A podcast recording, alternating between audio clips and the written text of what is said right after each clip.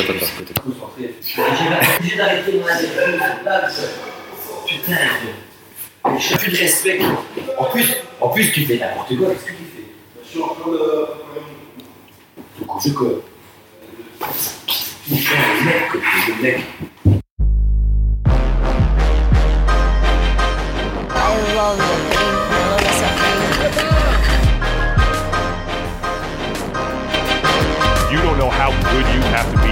Suck.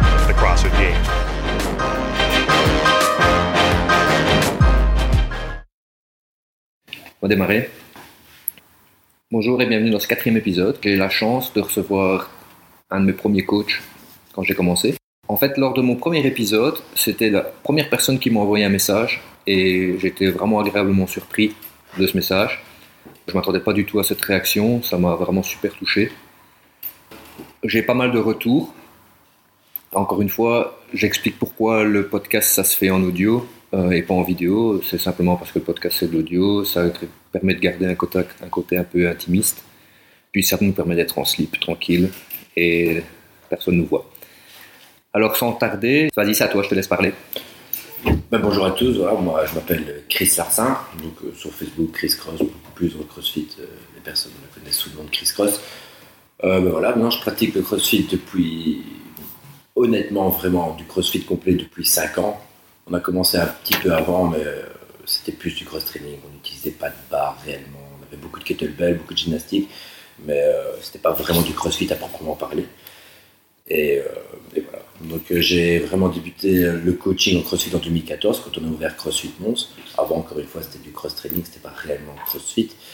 Et euh, ben voilà, depuis, depuis 2014, je, je coach officiellement en CrossFit. Et donc ça va bientôt faire 4 ça fait même plus de 4 ans maintenant. Donc, euh, donc Tu peux nous parler un petit peu de ton parcours sportif? Je crois que tu as quand même un parcours assez, assez beau. Ouais, c'est atypique, ouais, c'est vrai. Donc euh, j'ai euh, j'ai commencé, moi quand j'étais très jeune, j'ai commencé par des, euh, des sports ballon, football, un peu comme tout le monde. Puis je suis rapidement passé au sport de combat vers euh, 12 ans, au judo, taekwondo vers 14-15 ans. Et, euh, et puis après, bah, suite logique dans les sports de combat, je passe boxe taille, et puis, euh, et puis du MMA, que j'ai commencé réellement vers 19 ans, 19-20 ans. Tu as quand même eu des, des titres en, en, en- en boxe, non? Ou je me trompe? En boxe, non, j'ai fait, euh, j'ai fait un championnat d'Europe que j'ai perdu, donc en fait, en réalité, je. Mais tu as quand même fait championnat, championnat d'Europe, c'est quand même déjà un niveau Ouais, assez. non, attention, en boxe, il y a, il y a beaucoup de championnats d'Europe. C'est pas le championnat d'Europe de tous les temps non plus. Par contre, même après, là, j'ai fait plus de, plus de résultats euh, probants.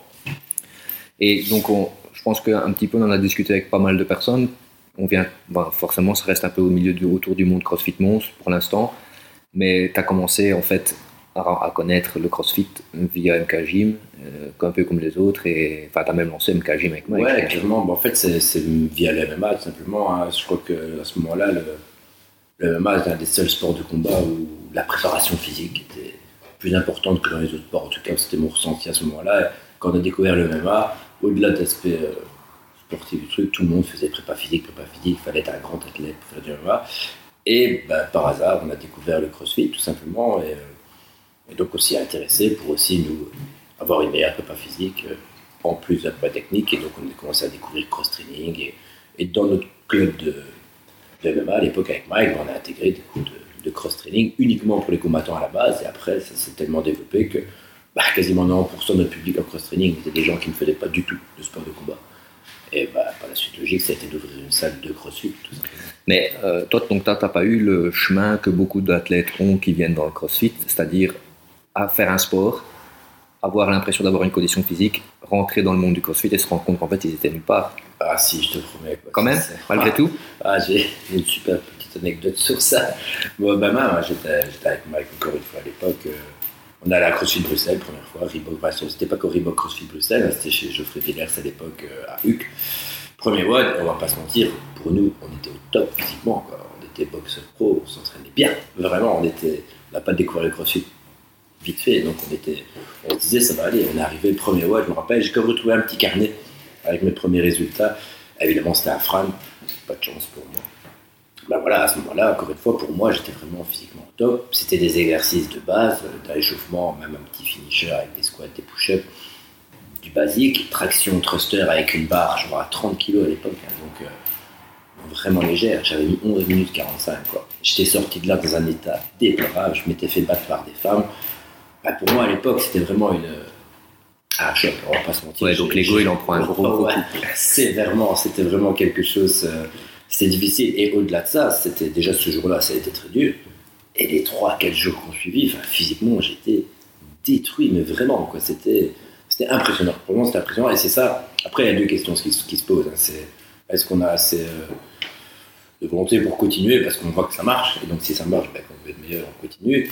Ou est-ce que justement, c'est trop dur et on arrête. Et donc, on a continué. Mais c'est vrai que, que c'est difficile. Et c'est vraiment ça qui est chouette dans le CrossFit, c'est que maintenant, évidemment, je suis plus fort qu'avant. Et euh, souvent, quand des nouveaux arrivent, ils n'ont pas cette idée qu'on a pu vivre exactement la même expérience que eux vont vivre à leur premier cours. Parce que voilà, franchement, depuis le temps que je coach, j'ai rarement vu, enfin, j'ai même pas d'idée en tête de quelqu'un qui arrivait et qui a tout pété en CrossFit. Enfin, à chaque fois, même si c'était des grands sportifs et tout, le fait de faire tous ces exercices dans cette atmosphère, dans, dans ce circuit, ça passe pas. Moi, je me souviens, une des premières fois où on a discuté ensemble, je me, je me vois encore à pâturage, et c'est justement quelque chose que tu m'avais dit. C'est en fait, dans le crossfit, quand tu vois quelqu'un, même avec une barre euh, super légère, que tu vois qu'il est entré en pleine galère, ben, tu sais par quoi il passe, et, et tu as, as vécu ça, et c'est vraiment quelque chose qui m'a marqué, c'est exactement ce que tu es en train de, de, de redire ici. Donc c'est vrai que ça reste... Ouais, et puis même, ça, ça s'arrête jamais vraiment. Après, c'est juste une perspective des choses. hein, mais quand on voit quelqu'un galérer avec une barre, on va dire, sur euh, 20 thrusters à 20 kg, on, est passé par là aussi. Mais après, à une autre échelle, si moi je galère sur une barre de 20 thrusters à 60 kg, il y a des mecs qui jouent avec. Donc, de, leur- de toujours- point de vue aussi, eux se disent bah, Je sais ce que c'est, je suis passé par là aussi. Donc, en fait, ça s'arrête jamais. C'est- On sait tous ce que les autres vont vivre. Donc, euh, c'est pour ça qu'il y a beaucoup moins, je pense, de jugement dans le crossfit que dans d'autres sports fitness parce qu'on est tous passés par le même chemin et que rares sont ceux qui sont passés au travers de tout sans avoir aucun problème. Non, mais parce qu'en plus de ça, si t'es trop facile avec 20 kilos, on t'en remet 10. Ouais, et c'est tout le temps comme ça. Parce Quoi qu'il arrive, ce sera c'est- difficile. ouais, si c'est pas difficile, il y a eu un Il y problème. a un problème. Ou dans le coaching ou dans ta compréhension du truc. quoi. Actuellement, tu continues à t'entraîner, toujours dans le crossfit. Ouais. Tu refais encore un peu d'MMA. J'ai repris ici récemment, il y a un peu plus d'un mois. Enfin, pas vraiment de MMA, j'ai repris la boxe taille. euh, Dans l'objectif de refaire des combats ou Non, plus pas du tout, pas du tout. plus pour que le- je le en faire, mais comme, euh, comme je coach euh, bah, tous les soirs. Mon boulot, c'est à temps plein coach, donc c'est surtout le soir que je travaille et que les sports de combat, c'est souvent le soir aussi et club, bah, c'est difficilement euh, associable pour moi. Et j'ai réussi à trouver ici, pas loin de la salle où je travaille à Bruxelles, un club de boxe taille. Chez euh, Valentin, chez qui je peux aller le mardi soir et le samedi, donc ça me permet de remettre quand même un petit pied. Il y que je voulais le refaire, mais c'est difficile. Et de là à prendre des jours de congé pour ça, c'était aussi un petit peu, un petit peu difficile. Donc, euh, maintenant, ça se goupille très bien, très content. Et je pense que tu as été blessé récemment. Euh, on parlait justement un petit peu juste des périodes un peu, un peu plus sombres, un peu plus compliquées. Moi, je me souviens que quand tu étais blessé, tu es quand même venu t'entraîner assez régulièrement. Ça t'a quand même aidé à la revalidation. Et comment tu, comment tu fais justement, un, peut-être pour pallier au manque d'entraînement, parce que quand on, on s'entraîne depuis tout jeune, on est, on est on- clairement en manque. Ouais, non, c'est vrai, j'ai j'ai été opéré ici donc le 1er mars 2017. Euh, Il y a un peu plus d'un an. Ouais, j'ai une suture des bourrelets clénoïdiens au niveau de l'épaule. Et euh, bah, je l'avais déjà eu en 2013 euh, à l'autre épaule. hein. donc euh, je savais un peu comment ça allait se passer. Et ça s'est passé exactement dans les mêmes conditions. Donc euh, bah, voilà, j'avais une, immobilis- une immobilisation pendant six semaines. Et après, après, on peut quand même bouger. C'est vrai qu'il faut juste trouver un petit peu euh, la motivation pour le faire parce qu'on ne peut pas tout faire évidemment. Et euh, on s'en voit ses perfs diminuer. Donc il faut un petit peu mettre ça de côté et prendre ça comme un autre entraînement. Après, euh, on voit quand même beaucoup de gens qui ont des problèmes beaucoup plus graves, qui continuent aussi à s'entraîner, qui font même des performances, même, même avec un bras en moins, on va pas se mentir. J'ai tapé un adaptative training sur, sur YouTube et j'ai vu beaucoup de gens qui manquaient un bras, qui On à voit souvent des vidéos, des vidéos motivation un petit peu où on voit des gens quoi. Et donc j'ai un peu, pas recopié, mais j'ai fait bah, tout ce que ces gens-là savaient faire avec leurs bras en moins. J'ai essayé de, de le faire pour quand même rester un petit peu actif parce que parce qu'il y en a qui ont beaucoup de motivation et qui savent le faire tout de suite, il y en a qui en ont un peu moins. C'est vrai que moi je suis peut-être pas ceux qui a la plus grosse motivation pour, euh, pour le faire, donc il me faut un petit boost dans ces cas-là. Et bah, j'ai réussi à rester actif et euh, à faire ma rééducation. Et ici, je vais pas mentir, depuis, euh, depuis novembre réellement 2017, j'ai plus rien. Plus rien. Non, franchement, plus rien du tout. Donc, tant mieux. Donc, quand tu nous as raconté une petite anecdote en tant que, en tant qu'athlète, est-ce que tu en as une autre qui, quelque chose qui t'a marqué, quelque chose que dans une compète ou bien? Ah, en tant qu'athlète en compétition, bah ici, franchement, euh, 2015-2016, j'ai fait pas mal de, de petites compétitions au crossfit, on peut se mentir, le niveau était déjà moins haut que maintenant, et bah, je m'entraînais plus aussi. Et euh, bah, je crois que la meilleure compète, même comme euh, j'avais j'avais écouté le podcast de Raph, c'est vrai, il avait raison, c'était euh, les Suisses Alpine Battle. hein. On était passé un petit peu par le trou de la souris sur cette compète-là, on savait pas encore le niveau de cette compète, on ne connaissait pas, c'était la première édition en 2015. Alors après qu'on a appris que Mathieu Fraser et Bogan 6 participaient, évidemment on était dans la même catégorie, nous étions en équipe homme-homme, eux c'était équipe homme-femme, mais voilà, on était sur le plateau d'à côté. Et la compétition était extrêmement bien organisée, le cadre était magnifique, on était dans les montagnes en Suisse. Pas une seule seconde de retard, comme, comme il pourrait y avoir à d'autres compètes, c'est c'est le cliché suisse, mais c'était vrai. À la seconde près, tout était, tout était nickel. Et bon, je ne sais plus combien on a fait, je crois qu'on a fait 24e ou 25e sur 30, donc on n'a pas fait une performance, mais pour nous, c'était. Ouais. Et, et ça fait quoi de voir un petit peu des gens comme, euh, comme Matthew Fraser et travailler, bosser sur une. euh, ça reste quand même impressionnant. Ouais, voilà, c'est En live, Après, au-delà de ça, moi, j'ai euh, j'ai- j'ai j'ai moins un rapport de- d'être impressionné par ces gens-là parce qu'ils sont tellement forts. Franchement, c'est tellement loin de ce qu'on pourrait même penser faire un jour que ça dépasse pour moi le, le fait de l'admiration. Je, je suis beaucoup plus impressionné peut-être par des, par des gens beaucoup plus normaux qui font des trucs incroyables que, que ces gens-là qui sont, tellement loin. Je c'est pas que je peux pas vraiment m'identifier à ça et me dire ouais, j'y arriverai. C'est pas une question d'arriver, mais c'est quand même de se dire quand on voit, quand on voit nos propres barres et qu'on Ouais, voit les. c'est, des barres qui sont tellement hautes. Quand je vois faire un double DT à 90 kg, à 90 kg, de toute façon, je peux même pas imaginer ce que ça pourrait être. J'ai déjà du mal d'en faire un à 90 kg. Bah, justement, ça donne, un ça quand même, incroyable. ça donne quand même un petit peu le. Quand on, on connaît le la difficulté d'un double DT, Ouais, unbroken, on va pas se mentir. Ouais, en plus, quand on les a vus au game, euh, on les a vus au game, c'était impressionnant. Mais justement, quand on connaît, même des fois, même, enfin, quand on fait en scale avec des barres beaucoup plus légères, ça reste quand même. On se rend compte que c'est quand même euh, Ah, mais un autre on monde, quoi. conscience tout de suite. C'est Euh, comment C'est ça, quoi, c'est ça, quoi. Et les femmes, attention, parce que là, Broken 6 c'était là. Je me rappelle, il y avait un complexe euh, gymnastique, c'était 3 toast to bar, 4 toast to bar, 3 pull-ups de chest to bar, un muscle up. Et tu pouvais lâcher après le muscle up, et ça comptait pour un complexe. Fait 3 d'affilée des complexes, sans lâcher la barre. J'étais j'étais bien en gymnastique à l'époque, Ouais. ça a toujours été un peu au point fort, mais là, c'était c'est un autre hors norme. Ouais. On s'est dit, mais enfin, là, jamais lâché la barre, les 3 premiers complexes, c'était incroyable. Ouais, ça reste beau à voir quand même. Ah ouais, ouais, Ouais, c'est- ça- propre dans l'exécution, on va se mentir. Ouais, techniquement parfait. Alors que nous, sur des rec max ou du lourd en compétition au niveau esthétisme du mouvement, on est C'est vraiment. on est pas au top. eux, eux, bien sûr. quoi. On va parler un petit peu de ton coaching. Tu en as déjà discuté un petit peu. Euh, c'est quoi un petit peu au niveau coach? Comment comment tu passes de- d'athlète, de t'entraîner à te dire c'est ça que je veux faire, c'est ça que je veux, c'est ça que je veux continuer, c'est vers, vers cette voie-là que je veux aller? D'athlète à coach, j'ai- Ouais. bah, j'ai. Moi, personnellement, je sais pas vraiment comment ça se passe pour, pour tout le monde. Moi, personnellement, j'ai j'ai un peu toujours, on va dire, c'est depuis 10 ans que je suis coach dans d'autres sports, évidemment. Suis d'abord dans les sports de combat, puis dans le cross-training qui était assez similaire. Et j'ai été pour moi coach de cross-training avant d'en être vraiment athlète, avant de découvrir ce que ça pouvait être la compétition en crossfit et tout. Ça m'intéressait plus le coaching à ce moment-là. Donc j'ai d'abord, je pense, été coach en crossfit avant d'être athlète en crossfit, parce que voilà, je continuais la MMA en même temps.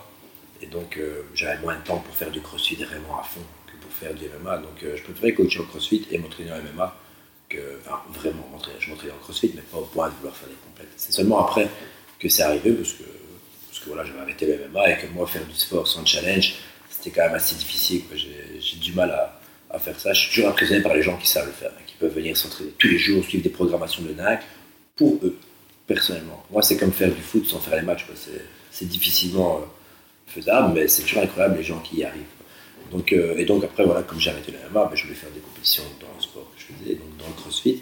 Et c'est là que j'ai commencé à être, entre guillemets, athlète vraiment, en, en crossfit.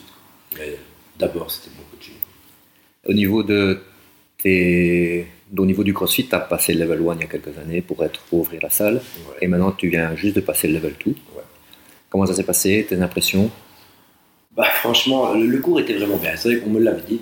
Et, euh, et c'est vrai. D'ailleurs, j'attendais parce que voilà, je- j'attendais de l'avoir en français parce que bah, voilà, pour avoir deux jours de cours, je parle pas quand même encore assez bien anglais que pour suivre réellement et profiter à 100% de deux jours de cours totalement en anglais. Donc, je préférais attendre qu'il arrive en français. Il était ici, euh, justement, à CrossFit David à Bruxelles, il y, a, il y a deux semaines. Et donc, j'ai suivi. Et c'est vrai que le, le cours est, est très très bien fait. En plus, on était un groupe de 15, donc c'était vraiment bien, ils étaient attentifs avec nous. C'était beaucoup mieux que level 1, on était un groupe de 30 par exemple. Et, euh, et après, évidemment, arrive encore l'examen ici, parce que maintenant, à level 2, il y a un examen. Et c'est vrai que, comme pour le level 1, enfin, pour ceux qui l'ont passé, ils seront l'examen. Et, et toujours, le champ multiple n'est pas du tout euh, là pour vous faciliter la vie. quoi. Donc, euh, c'est vrai que quand je suis sorti de l'examen, je n'étais pas hyper, hyper, euh, hyper rassuré quant à la réussite. Mais t'as réussi. Pas mentir, moi réussi. Donc, euh, bravo, félicitations. Merci. Alors, tu bouges pas mal, tu voyages assez bien, je pense, tu as la chance de pouvoir voyager, donc ça c'est déjà quelque chose de bien. Tu fais pas mal d'entraînement aussi dans d'autres box. Ouais, Aussi, actuellement, là, pour l'instant, je, bah, depuis que j'ai euh, que j'ai arrêté ici de coacher à CrossFit Mons, je coach euh, trois jours par semaine à CrossFit Tournée avec Stéphanie et trois jours par semaine à CrossFit Da Vinci, donc la salle de Jonathan Magui à, Bruxelles. Donc c'est vrai que je fais quelques kilomètres. Bref, franchement, c'est euh, vraiment bien. Je vais pas mentir, ça m'a vraiment changé ma vision. du- On voit, on, on voit une, une différence de mentalité ou ça reste la même chose? Non, ça, franchement, fondamentalement, ça reste, euh, ça reste le même. Après, à Bruxelles, ils ont tous leur euh, petite, euh, leur petit accent bruxellois, leur petite musique, comme j'ai pour eux. Et à Tournai, c'est pareil. Donc, c'est deux régions totalement différentes. Même bon, ça, ça c'est pas les mêmes régions, mais fondamentalement, ça reste exactement la même chose. Et ça, dans mon avis, toutes les salles de CrossFit euh, en Belgique et presque dans le monde, ça reste le même. hein. Je veux dire, c'est. Euh, le principe de la communauté CrossFit vient franchement du fait que ça reste un sport difficile. Pour moi, c'est comme dans les sports de combat. On peut pas faire un entraînement de combat avec quelqu'un qu'on ne connaît pas et ne pas nouer un petit contact. C'est pas possible. Pourquoi? Parce que vous avez quelque chose d'intensif l'un avec l'autre. Il y a d'office une petite relation qui se crée. Faites un sparring avec quelqu'un, vous pouvez pas après le sparring faire comme si c'était rien passé. Il y aura un petit c'était dur, un petit merci, enfin il y aura quelque chose. Le crossfit pour moi c'est pareil, à partir du moment où vous êtes 15, 10 dans une salle, l'un à côté de l'autre, avec quand même de l'espace, donc vous ne pouvez pas vous cacher. C'est-à-dire, un coach qui est là, faire un WOD difficile, qui est difficile pour tout le monde, il n'y a personne qui a facile au WOD. Vous ne pouvez pas, après le WOD, même si vous ne connaissez pas les 3-4 personnes qui sont autour de vous, ne pas discuter ne serait-ce que 5 secondes de, de comme c'était dur. Et vous créez d'office une relation. En plus, comme souvent les gens viennent de même heure, ben, ils se revoient rapidement et on a directement des petites communautés qui se créent comme ça. Et ça, c'est pareil dans toutes les salles. Il n'y a, a pas de salle où c'est. Même, même à l'étranger, tu as fait quelques box à l'étranger, je pense que c'est. Clairement, c'est c'est tout le temps comme ça. Je veux dire, s'il n'y a pas de. Il y a, je a pas de contre-exemple à ça, franchement, j'en ai pas vu réellement.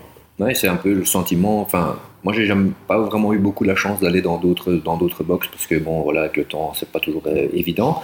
Mais j'ai l'impression, enfin, on voit, on voit plein de gens qui font des drop-in à gauche, à droite, et Mais je conseille réellement. moi, Mais oui, ça- c'est maximum. de- Ne serait-ce que déjà pour prendre conscience de, de la qualité de leur box. Oui, parce que la qualité des box n'est pas la même partout, la qualité du coaching n'est pas forcément la même partout. Et malheureusement, tant qu'on on ne voyage pas, ben, le crossfit, c'est ce que notre coach nous a dit. Alors, s'il nous a dit quelque chose de bien, tant mieux. S'il nous a dit quelque chose de mal, on n'aura pas vraiment conscience. Pourquoi? Parce qu'on n'a aucun point de comparaison. Alors maintenant, le crossfit se démocratise de plus en plus, on ne va pas se mentir, et de plus en plus de gens le connaissent. Mais quand même, je conseille vraiment de, de bouger de plus en plus, ne serait-ce que pour voir d'autres manières de faire. Parce que voilà, une déjà- manière d'apprendre un mouvement n'est pas forcément la meilleure. Pour la personne, il y a plein de manières d'apprendre plein de Mm. choses. Et c'est toujours bien de. Mais déjà, à l'intérieur de notre box, on a déjà trois ou quatre coachs et on voit la différence. Enfin, moi, je, je le- depuis le début, je suis là. Chaque coach, pour moi, a sa façon de faire. Clairement, et c'est bien. C'est- magnifique, je trouve. Enfin, moi, je trouve ça vraiment- qu'on soit tous des robots à donner exactement un conseil. Et ce qui ne marche pas avec un coach peut très bien marcher avec un, autre coach, et ainsi de suite, ainsi de suite. C'est pour ça que, ben voilà, il faut absolument euh, qu'un maximum de roulement se fasse au niveau des coachs. Maintenant, en tant que coach, quelles sont tes, motivations? Tu as des objectifs? Bon, ben, on vient de voir que tu viens juste de passer le level 2, donc c'est peut-être un petit peu tôt pour voir un peu plus loin, ou tu as quand même malgré tout une, espèce de, ligne de conduite, une, envie ou... Non, je peux mentir, pour l'instant, j'ai pas vraiment de. je, travaille déjà beaucoup, donc le fait de, bah, de m'occuper des membres que je coach prend déjà une grosse partie de mon temps. Donc, euh, je vais pas dire perdre du temps, mais consacrer du temps à autre chose qui serait pas forcément. euh, forcément Bénéfique. Le coaching ne serait pas vraiment intéressant pour moi pour l'instant. Peut-être plus tard, hein, je ne cache pas que si j'arrive peut-être à faire euh, autre chose, si à un moment j'ai envie d'un changement d'orientation, je fais un coaching, mais peut-être avec, euh, avec d'autres personnes, je le ferai. Mais pour l'instant, je suis quand même assez bien dans, ce que je fais. Et ça va faire un an que je suis dans, dans ces deux box-là et j'y suis très bien. Donc, euh, donc pour l'instant, le coaching, je pas vraiment une autre voie définie que de continuer ce que je fais. Ah ouais, tu continues, as quand même en- l'envie de continuer, Ah ouais, de, de progresser. De passer le level 2, c'est quand même preuve que tu as envie de t'investir encore dans, Ah ouais, dans, non, dans ton niveau d'entraînement. Donc, euh. Ça t'ouvre quand même d'autres portes, le fait de... C'est ça, mais ça, ça, ça permet de voir les choses d'une autre manière aussi. Et, euh, et voilà, on apprend, on a des nouvelles clés en main qu'on a envie de tester en tant que coach. Et donc, euh, bah, pour ça, il faut du temps. Il faut du temps pour les mettre en place, voir si elles marchent, ce qui marche, ce qui marche pas. Donc, ça se fait pas en, en un mois et hop, on part sur autre chose. Donc, je pense que là, je suis parti pour quelques années à faire encore ce que je fais sans problème. Donc, euh, en tant que coach, maintenant, tu as une petite expérience, une petite euh, rencontre, une anecdote, quelque chose qui t'a marqué en tant que coach? Ben, comme ça, vraiment, pourquoi Pas vraiment, mais comme, euh, comme je disais encore à d'autres personnes, il y a, beaucoup d'expériences qui sont marquantes en CrossFit. Pourquoi? Parce que ben, on voit des gens qui partent souvent de rien. On va pas se mentir, franchement, on a, beaucoup de gens qui arrivent qui sont à l'aise, on a beaucoup de gens aussi qui sont vraiment en décrépitude totale, comme on va dire en CrossFit, donc vraiment qui ont arrêté le sport pendant 3 4 ans pour X et X raisons, et qui se remettent réellement. Déjà, on leur apporte un, bien-être mental. C'est la première chose, je pense, qui arrive chez, euh, ces gens-là, parce qu'ils arrivent souvent, ils sont pas en dépression, mais ils sont quand même plus au top de leur forme. Ils ont vu leur physique et leur, leur santé quand même se détériorer.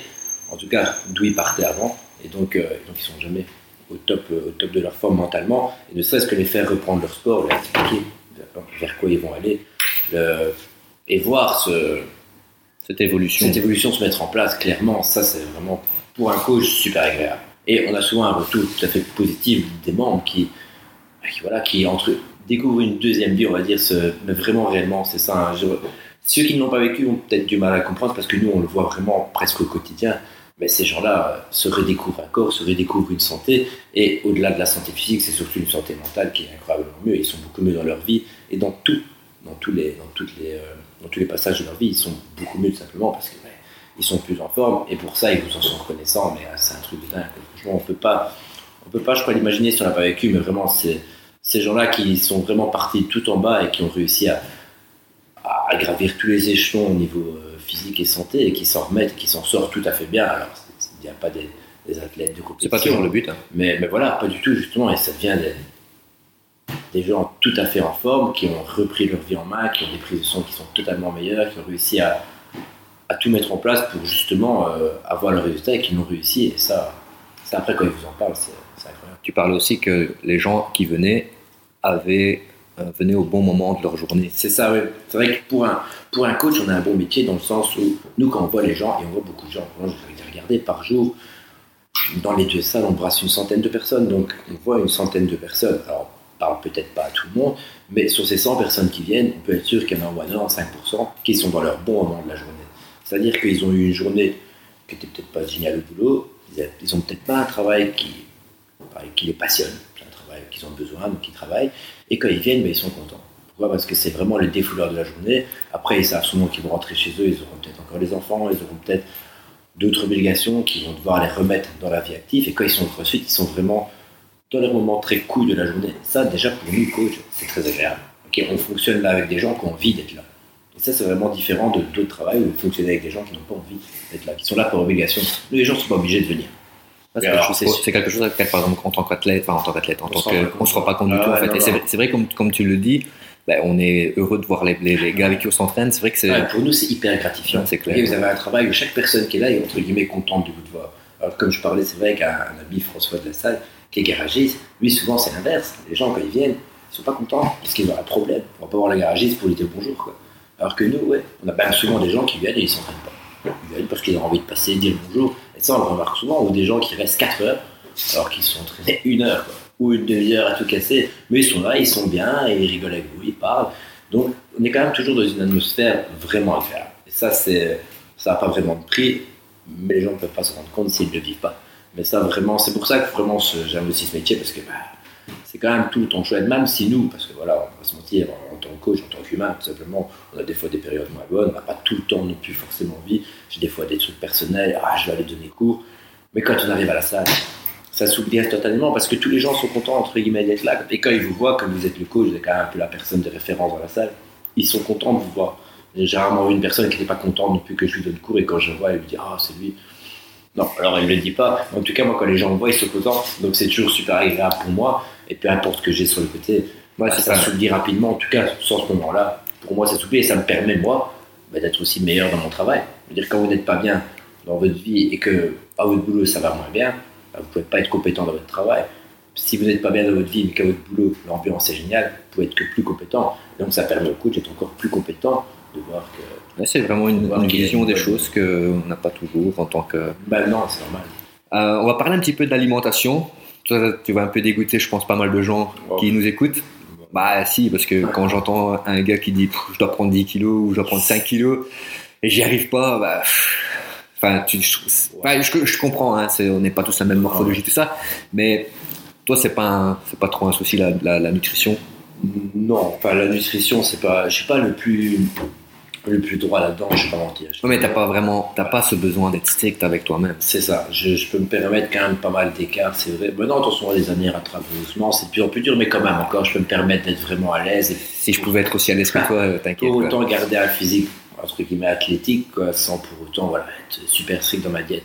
Maintenant, j'ai eu des grosses parties de ma vie où j'ai été très très très strict dans la diète, justement, encore une fois avec les combats, et je sais comment mon corps réagit. Si, si je dois perdre ou prendre un peu de poids, je peux quand même relativement adapter euh, ma nutrition. Ouais, le- le- le- pour ça, le sport de combat fait vraiment, de, enfin, quand tu fais que tu connais vraiment ton corps à 100%. c'est ça, pour ça, au niveau de la diète, à ce moment-là, je savais en, en X temps si je devais perdre du poids et j'allais rater une pesée, donc ça a toujours marché. C'était dur, mais ça a toujours marché. Maintenant, pour ma diète, euh, pour l'instant, j'ai pas un rythme. bon, je mange quand même bien, on va pas se mentir, 5 jours par semaine.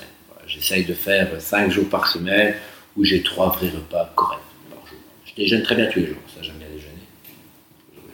Mais euh, voilà, je déjeune quand même relativement bien tous les jours et j'ai mes trois repas. Après, j'ai quand même pas mal de meal, je vais pas mentir, euh, j'en fais au moins 4-5 par semaine. Ça dépend vraiment de mes envies, hein. ça dépend de ce que j'ai à faire, si j'ai des activités euh, sociales qui, euh, qui obligent entre guillemets ça, mais je ne pas de barrière du tout à ça. Maintenant, je m'entraîne aussi en conséquence. Comparé à beaucoup de gens, je m'entraîne quand même plus que la normale, ce qui me permet de pouvoir faire aussi un peu plus d'excès que la normale pour rester euh, assez fit. Maintenant, je suis pas non plus le plus fit de tous. Je veux dire, je suis pas écorché et je suis pas hyper volumineux. J'aimerais bien aussi, moi, prendre 5-6 kilos de muscles secs, les muscles, ouais. mais c'est difficile. J'ai déjà essayé, j'ai déjà fait des, des prises de masse, j'arrive pas à les tenir. J'y arrive pas, c'est pas parce que ma morphologie veut pas, Mm. c'est juste parce que moi, j'arrive pas à tenir ma jet. Moi, manger 6 fois par jour euh, des gamelles comme des gamelles, j'y arrive pas. J'y arrive quelques semaines, après je lâche l'affaire. Mentalement, c'est usant. Je lâche l'affaire. Dans, dans l'autre, voilà, c'est usant. c'est c'est vraiment difficile, déjà en termes de préparation, ça prend du temps dans ma vie. Et en termes de, de nutrition, il faut, il faut les manger après. Quoi. Il faut, déjà, il faut trouver le temps pour les manger. Et puis, il faut avoir faim. Et j'ai pas tout le temps cette faim. Et le problème, c'est que quand on commence un régime dans un sens ou dans l'autre, qu'on va le prendre ou perdre du poids, si on n'arrive pas à son objectif, ou si on n'y reste pas quand même un ou deux mois, le travail n'a pas servi à grand chose. Donc, moi, je peux prendre ici 2-3 kilos en un mois. Mais si après j'arrête du jour au lendemain, je vais revenir à mon poids de forme qui est plus ou moins à 75 kg. dire il faut vraiment que je, monte à 78, 79 et que j'y reste pour tasser et que ça devienne un poids de vie naturel. Pour l'instant, ça n'est pas du tout. Donc si je le prends, Et c'est pas vraiment ton objectif actuel, pas vraiment. j'aimerais bien, mais non. Je Ouais, voilà, j'aimerais bien, mais comme c'est- je mets rien en place réellement pour Ouais, faire voilà. ça, il n'y a qu'une raison que ça se passe. Ouais. Et donc ça n'arrivera pas pour l'instant en tout cas. Il faudrait vraiment que je m'y mette à fond. Mais j'ai pas envie, j'ai pas mentir, j'ai pas vraiment envie et euh, voilà, pour l'instant je suis bien comme ça, je suis bien comme ça quoi. J'aimerais bien, mais voilà. Et quand- un snatch à 140, mais voilà, je ne l'ai pas. Et quand tu, quand tu justement, quand tu as des cheat meals et des trucs pareils, tu ressens ça au niveau des entraînements ou Non, si c'est la veille, franchement ça va. Si c'est la veille, ça va parce que je m'entraîne quand même le début d'après-midi du lendemain, donc enfin, personnellement je ressens pas vraiment. Bon bah non, cheat meal, attention, hein, c'est pas trois mitraillettes et une bouteille de vin non plus quoi. C'est euh, pizza quoi. C'est pizza, un plat de pâtes, euh, je veux dire, quelque chose de. Mais c'est pas non plus l'exagération. Ouais, c'est pas pas. Ouais, ouais, non, mais je comprends. mais Euh, pas- mais non, je ressens pas. Maintenant, je le ferai pas avant un entraînement non plus. c'est- clair et net que si je fais un cheat meal à midi, je vais pas rentrer l'après-midi. C'est- sûr et certain. Je ferai pas un cheat meal si je sais que je vais m'entraîner. Voilà, ça passera quand même avant. Mais sinon, non, si je fais la veille, je le ressens pas, pas forcément. Donc, je dors moins bien. Ça, je me rends compte. que Quand on mange bien, on dort beaucoup mieux. vois. Ouais, parce que c'est quand même aussi une partie, j'en parlais un petit peu euh, avec Jérém euh, hors, euh, hors enregistrement, et euh, justement, je ne sais plus si j'en parle dans l'enregistrement, il parlait justement que dans le cross, dans les, les- dans les level 1 et dans les level 2, il y a quand même une partie nutrition Ah qui est quand même assez importante, parce que Mais c'est... une très bonne partie dans le level 1, même dans le level 2 ici, ils en ont parlé, mais des- vraiment des principes de base réels en nutrition. Quoi. Ils, ils vendent rien. Ils vendent- à, à part les oméga 3, qui conseillent d'acheter en supplément, parce que malheureusement, dans la nutrition actuelle, on en a peu, ils ne vendent rien. Contrairement à des centaines d'autres régimes qui te vendent tout et n'importe quoi, eux ne vendent rien. Avec le régime jaune et le régime paléo, Ouais, tout ce qu'ils vendent, c'est euh, Voilà. le sucre. le- Ils- tout ce qu'ils vendent, c'est de ne pas manger du sucre, ils justement. vendent absolument rien et c'est vraiment des principes de base. Et quand on en parle de logique totale au niveau de la nutrition, Alors après on les suit, on les suit pas, c'est autre chose. Mais au moins ils informent le public. Parce que tout part de là. À partir du moment où vous êtes conscient des choses, après c'est un choix. On le fait ou on le fait pas. Fumer c'est mauvais, on le sait. Tu fumes ou tu fumes pas, tu sais que tu es dans l'erreur ou pas. Par contre, le problème de la nutrition, c'est que beaucoup de gens sont très mal informés sur ça et pensent être dans le bon, alors qu'ils sont totalement dans l'erreur. Et s'ils savaient, ils ne le feraient pas. C'est souvent ça le problème. C'est qu'à partir du moment où les gens le savent, après c'est un choix. Il y a quand même un gros problème au niveau euh, D'éducation. ouais, tout simplement d'éducation alimentaire. On ne nous apprend pas réellement à bien manger de- depuis qu'on est jeune. Et moi, je me rappelle, encore une fois, bah, pour mon père, quand je faisais du sport, euh, je mangeais pas des sucres lents. on nous apprend seulement après. Même pour moi, quand réellement j'ai commencé à, m'intéresser à ça, j'ai été choqué de découvrir qu'en fait, non, c'était pas du tout des sucres lents, les pâtes, le riz non plus, le riz blanc, enfin, ça n'avait rien à voir avec des sucres lents. C'était uniquement des sucres avec un indice glycémique rapide. Donc ça passe rapidement dans le sang. Et ça n'a rien à voir avec ce qu'on nous a appris pendant des années. Et Oui, c'est à ce moment-là qu'on comprend pourquoi on nous apprend ça, mais c'est vraiment dommage parce que c'est les principes de base. C'est quelque chose qui devrait peut-être même être enseigné à l'école. Ah ouais, clairement, clairement. Et il faudrait pas des, des années d'instruction, hein. on va pas jusqu'au macro, quoi que ce soit, non, c'est juste les principes de base de nutrition. Ça c'est bon, ça c'est mauvais. Après, les gens font ce qu'ils veulent. Ils le prennent, ils le prennent pas, c'est leur problème. Bah, mais au moins, ils sont conscients. On arrive quand même à des problèmes de santé, Ouais, mais ça, c'est avec- d'obésité dans avec, les pays. avec en- plein d'autres trucs. Je veux dire juste qu'à partir du moment où on est conscient que si on mange ça, on va être malade. Et si on mange ça, on va être bien. Après, on fait ce qu'on veut. Tu vas être malade, mais mange ça. C'est comme un fumeur. Enfin, il sait que fumer, c'est mauvais. Pourtant, il fume quand même. Mais voilà. Ouais, mais on est encore une, conscient. fois, encore une fois, on revient, on revient en de la guerre, c'est l'économie, et les gens qui te mettent les trucs dans les assiettes, ils s'en foutent de savoir que c'est bon. Et Ouais, ça, c'est. ça, c'est ça, c'est un des gros combats de, de, de Classman, quoi. hein, aussi, Ouais, la- le- enfin, je crois que c'est ouais. pire aux États-Unis. Mais moi, je pense vraiment qu'à partir du moment où on peut conscientiser les gens de ça, c'est plus facile à combattre. Si les gens savent que manger ça, c'est mauvais et qu'ils ne le mangent pas, ben, l'industrie va s'arrêter. Parce que moi, les gens ne mangeront plus.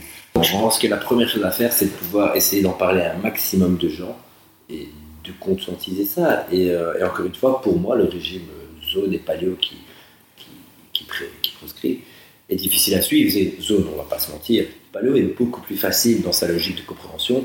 Socialement, ça reste très difficile aussi, il faut pas se mentir non plus. Je l'ai fait pendant un petit temps, mon épouse l'a fait aussi.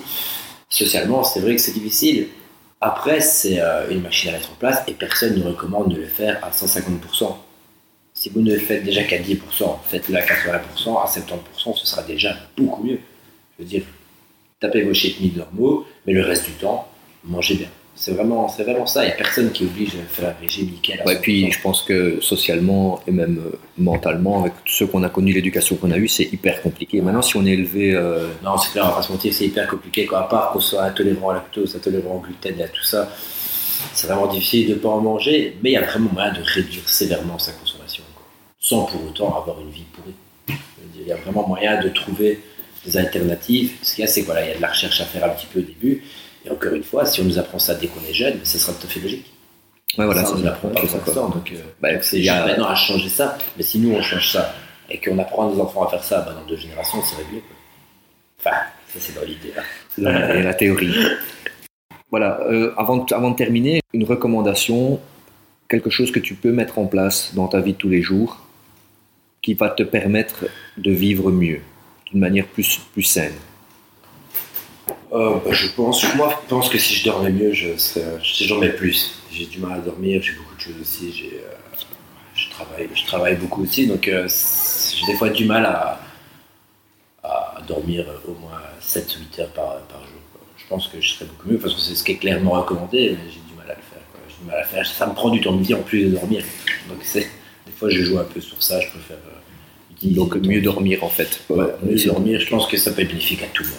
Mieux manger, mieux dormir, je trouve que c'est deux conseils déjà qui peuvent être bénéfiques. Plus que mieux s'entraîner, que me faire plein d'autres choses.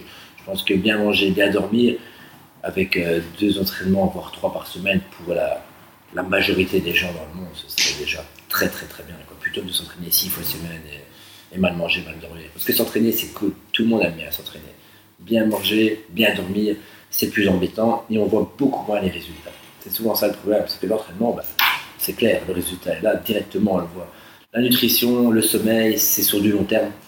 Et donc, bah, voilà, c'est toujours un peu embêtant. Et puis, on n'est pas dans cette dépense d'énergie comme on aime dans, le crossfit ou dans n'importe quel sport. Donc, euh, beaucoup de gens mettent le sport en avant alors que c'est pas forcément la première chose à faire pour être bien, bien dans sa vie. Je pense que la nutrition permet d'être vraiment bien, un bon sommeil bien réparateur permet d'être bien. Et après, un entraînement correct peut euh, permettre d'être bien. C'est souvent le problème, ne serait-ce qu'aussi pour la nutrition des gens. Pour, euh, voilà. Beaucoup de gens viennent nous voir quand même parce qu'ils voudraient perdre une petite bouée qu'ils ont, un peu de gras qu'ils ont.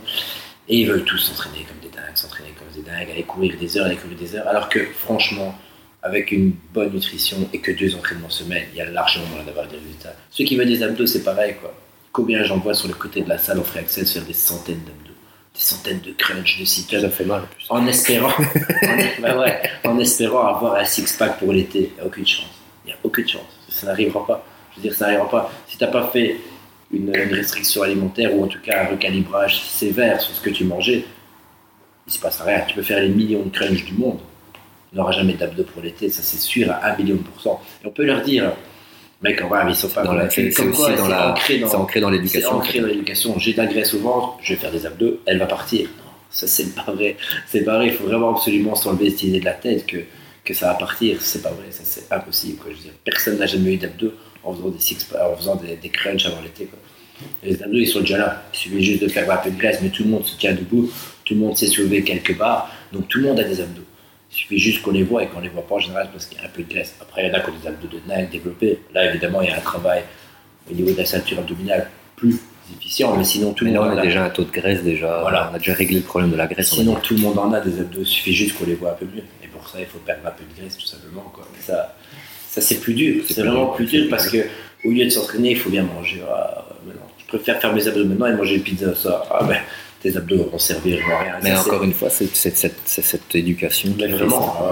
J'ai- parce que vraiment, tout, ce que je dis aujourd'hui, c'est parce que je l'ai clairement vécu. Moi aussi, je pensais ça. Pendant des années, j'ai pensé toutes ces choses-là. Tout ce que les gens, je dois faire et que je corrige, tout, ce que les gens, je, tout ce que- je dois faire et ce que je leur corrige, c'est parce que je l'ai vécu clairement. Quoi, je veux dire. Et ça, c'est pour toutes les bases du crossfit. Ma blessure à l'épaule en crossfit, elle est clairement arrivée pas à cause du crossfit. Et ça, c'est souvent ça que je, voulais en parler. Tout. Les blessures en crossfit, on en parle beaucoup, on dramatise souvent hein, le crossfit sur, euh, sur les blessures et tout, mais 95% des blessures ne viennent pas du crossfit, viennent tout simplement de l'ego des gens ok, et de leurs bêtises, entre guillemets. À partir du moment où votre coach vous dit, parce que souvent les gens n'écoutent pas les coachs, on va pas se mentir. À partir du moment où vous n'avez pas, par exemple, la mobilité pour descendre dans un squat profond, avec, on va dire, tout simplement les poches qui passent en dessous des hanches, en dessous des genoux. Si vous n'avez pas la mobilité pour faire ça à vide, que votre coach vous le dit, mais que sur le côté, vous allez quand même charger une barre pour le faire, parce que votre copain le fait, parce que la fille qui est à côté de vous le fait, et que vous ne voulez pas passer pour un con et le faire aussi, parce que vous pensez au début que vous allez passer pour un con. C'est comme ça, au début, on se sent toujours un peu ridicule, alors que non. Donc vous n'avez pas la mobilité pour le faire, mais vous le faites quand même, plusieurs fois, plusieurs fois, plusieurs fois. Et après, vous vous blessez au bas du dos. Qui est en tort Le crossfit. C'est cette notion de coach- C'est vous, coachabilité. voilà, c'est vous qui êtes en tort. Même chose pour les épaules. Non, pas la mo- Moi, personnellement, mon épaule. J'avais pas déjà une mobilité de dingue au niveau des épaules. Pourquoi? Sport de combat, comme beaucoup de boxeurs, boum, les épaules en avant. J'avais pas une mobilité de dingue.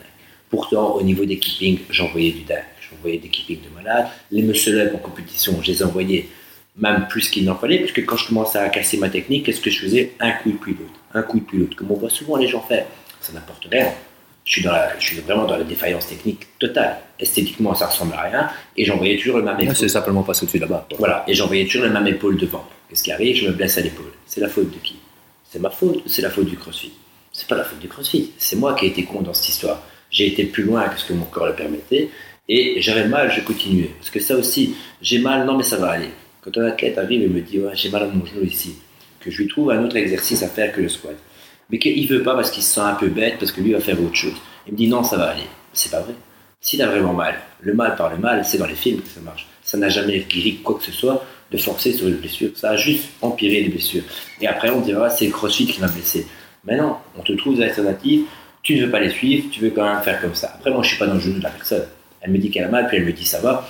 Bon, t'as mal ou ça va? On peut pas non plus savoir. On a un groupe de 10, 15 personnes. Si moi, quand j'en coach un, quand dans mon dos, il y en a deux qui rajoutent un peu de poids pour faire les malins, je peux pas non plus tout voir et tout empêcher. On coach pas des enfants de 10 ans, on coach aussi des adultes. À partir du moment où on leur a donné toutes les clés, bah, si après ils veulent quand même le faire et se blesser, pas envie de dire tant pis pour eux, Ouais, il y a une différence entre. j'ai fait tout ce que je pouvais moi quelque part. Je peux pas non plus arriver et mettre la personne dehors en disant non, ça tu le fais pas. Je veux dire, on va essayer de faire comprendre, mais il y en a quand même toujours où dès que le coach disparaît ou dès qu'on va en free access sur le côté, ben voilà, on va quand même réessayer parce que je sens que ça peut marcher. Et c'est vrai, ça peut marcher sans se blesser, mais tu peux vraiment. Ouais, il y a une différence, puisqu'on en parle avec, euh, avec Luc, il y a une différence entre le fait de pousser un petit peu la- la- l'athlète à dire bon, t'es capable Voilà, de prendre clairement. 60, 60 au lieu de prendre 50, fais-le, c'est voir, ça va être bénéfique. Et une différence entre euh, non, à 60, c'est trop lourd Voilà, pour toi, tu vas faire des mauvais mouvements, descends à 40 et tu as l'ego. Enfin, Voilà. moi j'ai tendance à aller un peu plus vers le, vers le bas. Euh, mais quand on me pousse un petit peu, je suis content. Mais quand je sais que ça va pas, je le sais, je le fais pas. Quoi. Enfin, après, c'est comme tu dis, c'est l'ego, c'est chacun son. Mais ça, c'est souvent en plus un problème de, de néophyte parce qu'ils ne vous connaissent pas tant que ça en tant que coach et vous n'avez peut-être pas réussi à donner la, la meilleure crédibilité. Et ils sont quand même persuadés qu'ils peuvent y arriver, donc ils vont quand même le tester sur le côté et ils, le testeront ju- jusqu'à tester. Je vois des gens des fois suivre le free access, pour moi, est quand même une très bonne chose. Souvent les gens diabolisent ça, le free access, non, non. C'est une très bonne chose pour pallier à quelques, manquement technique. voilà. On a par exemple, on, a, on squatte très bien, mais on a quand même un manque de force en squat. C'est vrai que si on attend à chaque fois le jour de prog où on aura du squat lourd pour évoluer en squat, ça peut être long. Parce qu'on ne vient pas tous les jours forcément à la salle. Donc c'est bien dans ce cas-là, on ferait access de faire un travail sur du squat, sur du tirage pour les pull-ups, sur des mouvements de base. Pourquoi? Parce que souvent les fondamentaux sont quand même négligés. Et le free access, pour moi, pour, euh, les gens normaux qui font tous les WOD, peut être utile pour les mouvements de base. Le problème du free access, c'est que directement, dès que les gens ont fait deux mois de crossfit, trois mois de crossfit, ils sont persuadés qu'ils sont bien. On se prend une prog sur internet comme compétiteur training ou un truc ainsi. Et là, on arrive sur des mouvements qui, d'habitude, en WOD, me demandent 5 minutes de coaching sur ta personne et que là, tu vas faire tout seul à des charges de 80% dans le free access. Tu vas te blesser. La personne va se blesser et on dira le crossfit est mauvais, m'a blessé. Non. Le crossfit en soi est vraiment très bien pensé, très bien fait. Mais il faut suivre- faut suivre les bases, en fait, faut il est juste souvent mal appliqué par des gens qui ont un ego des fois surdimensionné. Et c'est vrai que quand on voit une salle où des gens le font mal, on pourrait dire ouais, c'est la faute du coach. On peut pas tout voir. On peut pas tout Ah non, coacher. non, sûr. On peut pas aider à tout le monde. Et encore une fois, on coach pas des enfants. C'est tous des adultes. Quand vous avez une personne de 45 ans qui est totalement dans sa vie, pas l'engueuler non plus pour lui dire ne fais pas. Tu lui as dit trois fois. Il veut pas comprendre dans le free access pendant que tu coaches. Il fait quand même ses trucs sur le côté.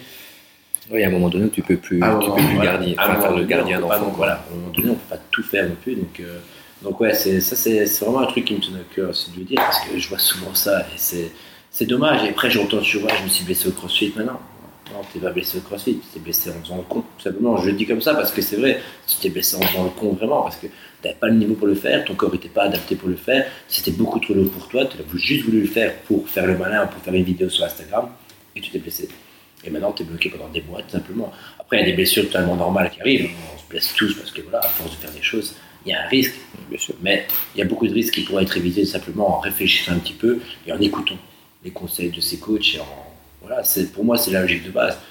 Tu as du mal à 60 kg en squat, il n'y a aucune raison de mettre 100 kg.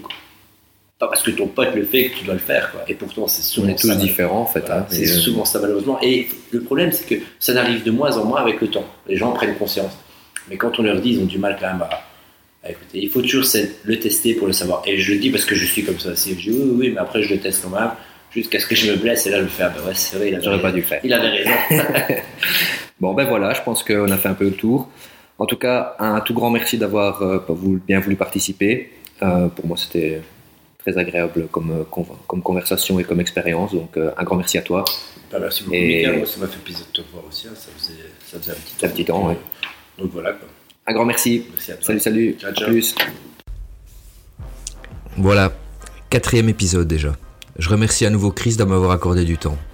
Cet épisode est un peu plus long, mais le temps est passé à une vitesse folle. Le son reste encore un petit souci, j'essaye d'améliorer ce petit détail technique. Comme à chaque enregistrement, quel que soit mon interlocuteur, cette expérience reste unique et riche. Chaque nouvel invité apporte et éclaire de son expérience et de son point de vue. Vous pouvez écouter ou réécouter les trois premiers épisodes sur Apple Podcast ou sur n'importe quel autre lecteur. N'hésitez pas à me contacter sur Facebook, le lien de la page est en description de l'émission. Si cet épisode vous a plu, n'hésitez pas à le partager et mettre vos étoiles sur iTunes. Merci et à bientôt.